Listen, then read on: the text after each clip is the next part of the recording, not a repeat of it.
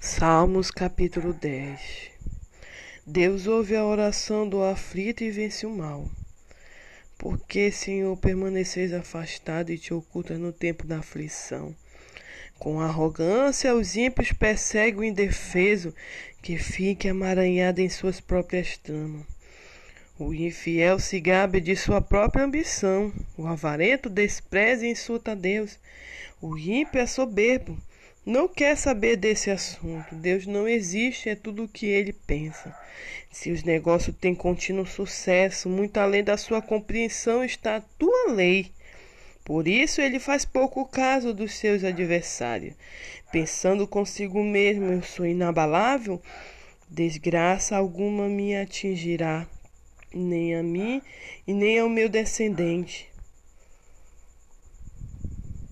Sua boca está sempre cheia de fraudes, maldições, ameaça, violência e todo tipo de maldade estão em sua língua.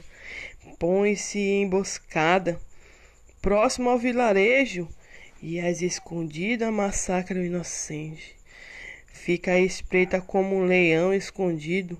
Coloca-se de tocaia para apanhar o necessitado, agarra o pobre e arrasta em sua rede. Ele espreita se agacha, se curva e o infeliz cai em, sua, em seu poder.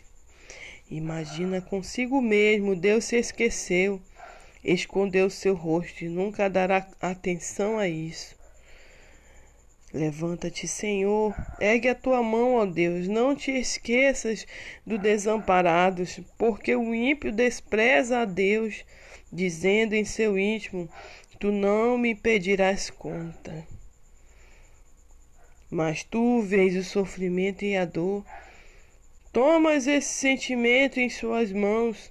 O sofredor se entrega a ti, pois tu és o protetor do órfão. Quebras o braço do ímpio e do maldoso, pede contas de sua crueldade, até que dela nada mais seja visto. O Senhor reina todos os dias e eternamente da sua terra desaparecerão os outros povos. Tu, Senhor, ouve a oração dos necessitados. Tu lhe fortalecerás o coração e atenderás ao seu clamor.